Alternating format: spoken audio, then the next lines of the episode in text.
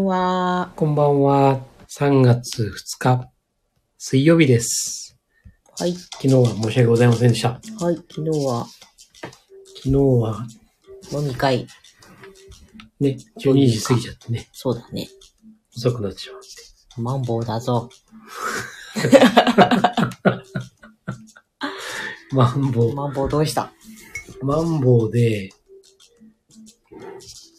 あの、結構お店閉まってるんですよ。うん。閉まってんだけど、やってるお店もあるんですよ。うん。そうすると、やってるお店の中が、すごい混んでるね。そうだよね。偏ってるよね。そうだよね。そうそう。まんべんなく開けてくれてた方がいいのでは絶対いいと思う。ほんとね、開けた方がうん。密にならなく。うん。いいと思いますまあ、感染予防としてね、うんいろんなこう、プレート貼ったりはしてんだけどさ、うん。まあそれでもね、そこに集中されるよりは。そうよね。うん。本当はね、本当はもう閉まってる時間なんだろうけど、うん。やってるってうん。いうね、そうなのかなと思いながらね、過ごしてましたよ。ね人と触れ合うっていうか、ほんと対面するっていうかの大切さがさ、なんというか、失われていて。ね。うん。まあ本当だから、昨日は久しぶりにね、うん。そういう人と接するっていうね、部分で。まああの、大きな会社さんのうんうん。人たちと会ってたんで、うん。まあ非常にその、なんでしょう、組織というか、はい。まあ人というかね、うん。まあそういうような話がやっぱり多くてね。うん。で、まあ会ってた人たちっていうのは割とこう、上のね、うん。人たちっていうか、偉くなっちゃった人。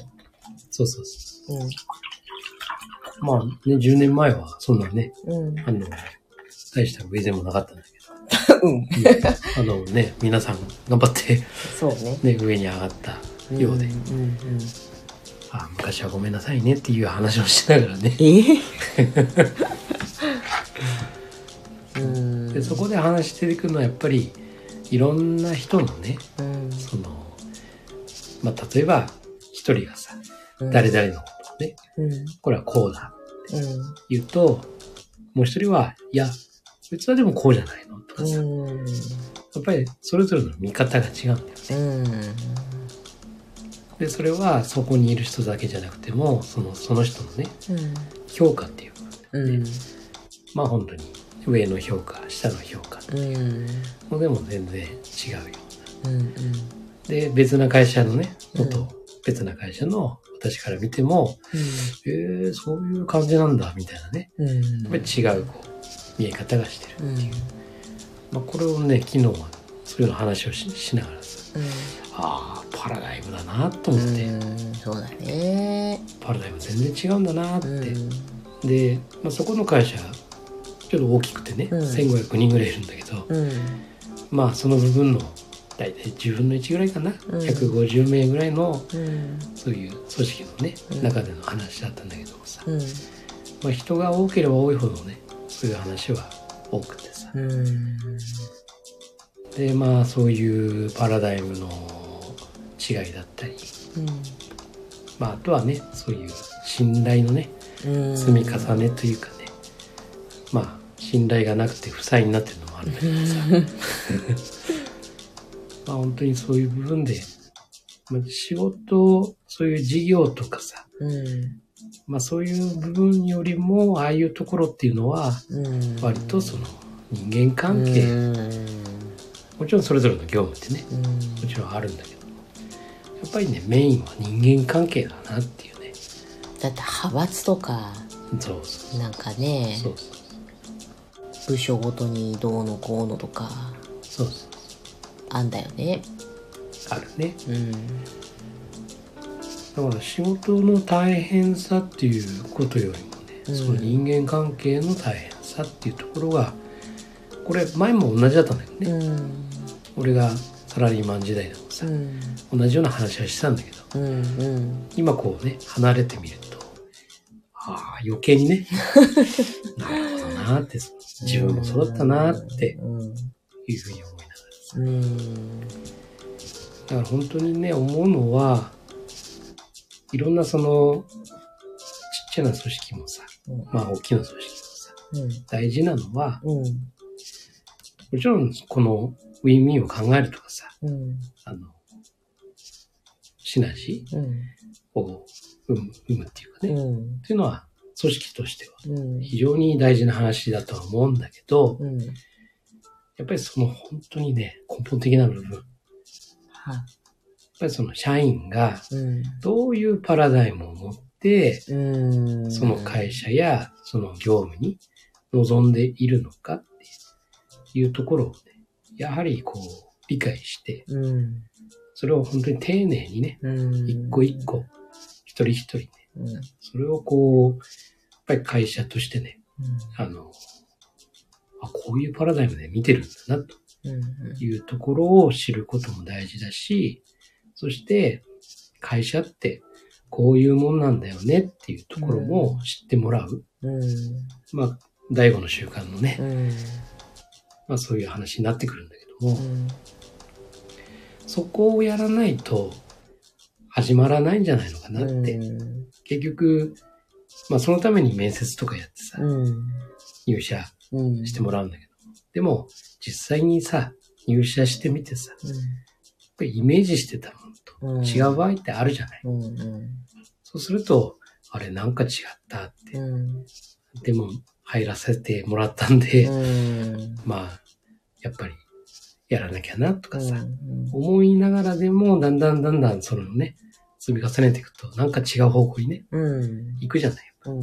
それが人によっては、その人がさ、やる気がないとかさ、うん。ね、自分のことしか考えないとうかさ、ん。というふうに見られる部分って多いと思うんだよね。うん。だからそういうふうに、やっぱりちょっと角度ずれると、うん。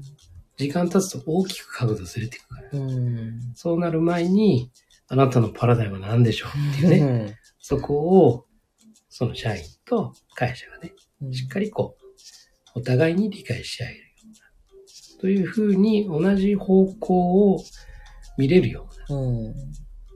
もしくは、その人実は入ったはいいけど、望んでないものうん。だった場合はさ、そしたら、本当に何がしたいのかっていうものを聞きながら、もちろんそこでさ、あの、ウィンウィンを考えるっていうね、うん。部分で、その子を生かすためにっていう。ただ、どうしても合わないっていうかさ、そんなもんあると思うんだよね。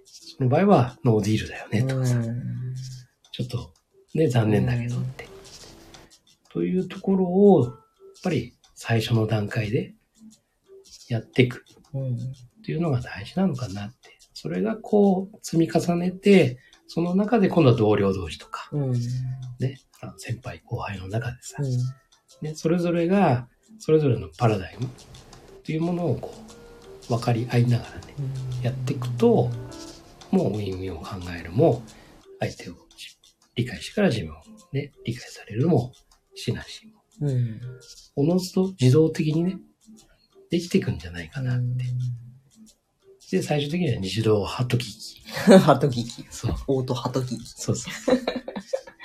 になると、もう、ん。それこそもう、経営者になくても、うん。社員が経営者みたいな感じになってて、うん意識がね。そうすると自動運転で、もう働きがいのある素敵な会社っていう風になっていくんじゃないのかなって。そこで大事になってくるのが、その、やっぱり会社が何、どこに向かってて、うん何を大切にしているのかっていうところよね。そうそそこが全員の意思統一としてさ、社員が全員それを自分の志として持ってくれればう。そう。完璧なわけだよね。なので、やっぱり最初はさ、会社が社員一人一人を理解する。うん。そうじゃないと会社のことを理解してもらえない。うん。そうね。うん。で、そこで信頼が生まれ、うん。で、同じ、同じ志がさ、見えてさ、多少ね、こう、遠回りするのもあるとは思うよ。うん。うん。あるとは思うけど、最終的には、そこに周りを思い描いてるわけだから、うん。というふうになるのかなと。そうだね。いやー人にフォーカスっていうことはね、うんそのお客さんの行動を見るとかでもそうだしお客さんの心を見るもそうだし、うんっていうのはつまり理解するなんだよねまずね。そうだね。まあ、外側からこう見てね、本当にその人と話し合える状況じゃない相手っていうか、お客さんもいるけどさ、そこから行動をじっくり見て、おまあ、憶測というか、してね、うん。こうなんじゃないか、こういうことを望んでんじゃないだろうかっていうところをさ、まあ結局でもそれもね、憶測も良い方向に使わないとうん。いけないわけ。そうだね。ああいつなんか企んでんじゃないかとか、あいあの人なんか、いやもちろん万引きをね、事前に防止するとかそういうのは必要かもしれないけど、まずその、なんでこんな迷惑なこと言ってきたんだろうとかさ、うん。うわ、迷惑って思っても、一瞬ね、なんでだろうって。一旦受け止めるのも大事だなと思うんだよね。まあ、クレームも同じでさ、うん。なん、その言われた瞬間にさ、やっぱり、カチンとくるのもあるしさ、うん。そして自分らを守るためにさ、うん。ね、同じようにね、反応するっていう。うん。まあそれと一緒だと思うんだけど。だから今のもなんでこんなめんどくさいこととかさ、うん。でもそれはあなたが持ってるそうそうそうそうそう。価値観っていう、ね、そうなの。パラダイムでしょ？うん。相手はそんな悪気があってやってるわけではうんなくて、ね。だから本当にそこのね、部分を、なぜこの人はこういうふうに言うんだろうなうんって、一時停止ボタンをね、そうそパチッと押して、どうしたんだろう?うんうそれが、クレームでもそううん。だよね。なんでこんなに怒ってんだろう?うん。この方はというね。そうなんだよね。そこで、あーって話聞いてあげて、うん。こういうことなんですねってうん。いうふうに、まあ、オウム返しのよううにね、ん。聞いてあげると、そうだよ。うん。うん。あんたの言う通りだよ。なるんだよね。あ、そうですか。うん。で、じゃあ、ここの、ここが問題なんですね。ってうん。たら、そうそうそうそうってなった時に、初めてさ、原因が見えるから、そこで、あ、そうか、こっち側にも、うん。こういうご指導はあるよなっていうさ、じゃあそこに対してどう対処しようかっていう丁寧にうん。なっていくよね。なんか、何年か前にハウスクリーニングお願いした会社さんがさ、営業の電話をちょいちょいかけてくるんだよね。でも、仕上がりに不満があったわけ、私は。うんだから、それを、いや、なんかね、頭ごなしに、いや、もういいですって言うのもさ、あれだなと思って、いや、前にやってもらった時の仕上がりが満足いかなかったので、リピートしないですって言った時にさ、多分私だったら、そこ詳しく教えてうん。ってうん。聞くと思うんだよね。うんで、どんな、どうしてそうなっちゃったのかさ。うん私全然怒ってないしね。うんもう何年も前の話で。って言うと思うんだけど、そこの会社さんは全く、あ、そうだったんですね。すいませんってこう逃げるように切って。でもさ、そのきっとリストに何も書かれないまままた残って、そうまた別の人が電話かけてくるじゃん。そうーんと思って。うんやればやるほどさ、信頼が失われていって、そうそうもうここに頼むことは二度とないなってなっちゃったりするじゃないなるもったいないよね。もったいない。そうなんですね。うんだから結局、目的がさ、うんあの、仕事取るだけ。うん。そのための電話じゃない？そう、多分、コール要員なのかどうかわかんないけどね。で、そこでさ、うん。そういうクレームがさ、うん。こう出てきた時に、結局自分の仕事じゃないと思ってるから、自分はあくまでアポを、アポを取り付けるそうそうそうね。ことだけだから、うん。電話をかける、うんアポを取る、うんダメならすぐ切る。うん。それを何百件やるのかさ、うん。一日にね、というノルマがあってとかさ、うん。というこのルールの中でやってるから、うんそういうことは起きるよね。そうね。うん。もしあれが本当に社員とかでさ、手分けしてかけてるとかだったら、残念な話だようん。まあだからそこの目的というかさ、ね。そういう意図も会社の意図っていうかさ、そういうところも、やっぱり理解うん。うん。しきれてないじゃない？やうん。っぱりお客様あってのっていうね。だからこういう電話をかけてコミュニケーションを取るっていう、このことによっていいものも悪いものも出てくるよねって。でもそれ全部拾い上げてきてねって。うん。その上で悪いものはやっぱり改善してって。そのためにお客さん、うん。お客さんのためにやるわけだから、これはって。そうすると、リピートだってねって繋がるわけなんだから、これを全部拾ってきてねって。うん。そういうとこはやっぱり大手はすごいよね。うんコールセンターの人まで。うん完璧だなって思う相手も多々あるもん。そうだね。うん。何が大事なのかうん。見えてるなって。そうそう。こんな大きく通信販売でしか売ってないようなところなのに電話かけてくるんだとかっていうのもさ、うんこう、マーケティング視点で考えると面白くって、うんやっぱりこう生にでね、対話するうんことが価値なんだよねって。セールス電話って結構うざってさ、思っちゃうんだけど。うん。まんざらでもないのよ、やっぱり。そうだよね。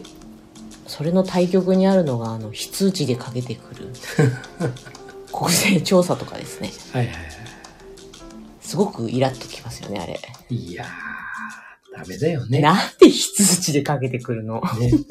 ダメだよね。まあ、あの、国税調査とかはね、あの、結局外注でね、うんこう雇われてる人たちだからね。いい加減にしてほしいよね。しかも、あの、入札でね、えこう、えやってるやつだから。あの、報酬もそんなに少ないんですよ。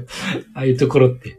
だから、ああいう風に、うん。ね、あの、質が、人件費をかけずに。そう、品も知るというかさ。いや、ほんと。うんなんでお役所仕事、お役所仕事ってお役所はけなされてばっかりなのにさ、うん。そこから脱却しないんだろうね。あの、揉めたくないから。うん。そうですか。いや、言っとい、言っていいですよって。はい、わかりました、わかりましたって。もうね、別にその中で勤めてる人が悪いとかっていううん。ことではないんだけど、うん。なんだかね。そうだね。まあ、どこの会社もそうかもしれないけどさ、やっぱりバリバリやる人と、うん。普通の人とうんやらない人ってね、うん。それぞれいるから、そうね。どうしてもこうやらない人っていうかさ、うんそういう人とうん会っちゃうと、うん。もうイコールその会社、うん。紐づくじゃない？ダメだ、あそこ。とかさ、全然やる気ないもん。それはやっぱり、こちらも狭いんでしょうかね。何が？心が。あ受け取り側として？ええ。うーん、なんていうのかな狭いっちゃ狭いよね。うん。そこしか見てないからね。ただ、そこの会社とのそのつながりがどれぐらいあるかだよね。うん。やっぱそうだよね。うん、それによって変わるよね。うん。これから先も、うん本当はつながるようなそういうもの、これ生活に関わるものとかでもそうだけどさ。だったら、いやー、この人だけかなっていうふうに思うかもしれないけど、ほんの一一時のものうんだったら、もう、なっちゃうだよね。そうそうそう。だから物によると思うよ、それは。恐ろしいよねそう考えるとね、すぐ信用を失うのは一瞬っていそうそうそうそう。うやつになっちゃってねそうそうそうそう。大変なのにねやっぱり看板背負ってんだよっていうさ、んところは意識してうんやってほしいなって思うよね。まあそれは本当に電話だけじゃなくて、車の運転もそうだよ。看板背負ってんのに、いやすごいね車名バーンって入ってくるまでそうそうそう。横暴な運転してる人とかよくやるわと思うよねそう。やっぱりそこはね、意識、自覚しうてんほしいかなって、うん思うよね。そううん。勤めてる以上はね。うんそうそうそう。まあそこの部分の、まあ会社としての教育っていうかね、うん教育っていうのかな。やっぱり、あの、仕事とは何ぞやっていう部分からだよね。結局学校では教わんないからさ、うん仕事ってさ。いやーもうほんと人格を育てるのがどれほど大切かって話ですよ。うん。そうそうそうそう。本当そうです。うんそんなこんなですかね。ですね。もう今日はマスターいっぱい喋った気がする。二日分喋った。あ、二日分？そうなんだ。昨日喋れなかった。溜まってたの？たまってた。もう毎日喋りたくて仕方ない。すごいな。いつの間に？今日はね、あの、メタバースデビューをね、うん。一名ね、マーベリックさん。マーベリックさんが、はい、してくはいれてる。。楽しみだ。でもね、あれはね、疲れる。あのまあそうだよね。目が疲れる。うんうんうん。で、結構重たいから、うん。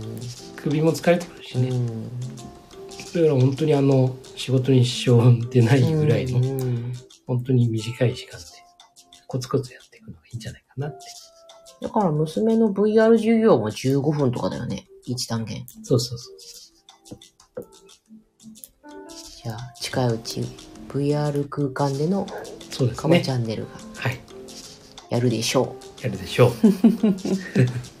フライパンの振り方から始まるう。うん。気持ち悪いと思うって書いてあった。さてさて、そんな感じで今夜はおしまいにしますか。はい。ありがとうございます。はーい。はいどうぞどうぞ。はい。あなたの人生の主役は？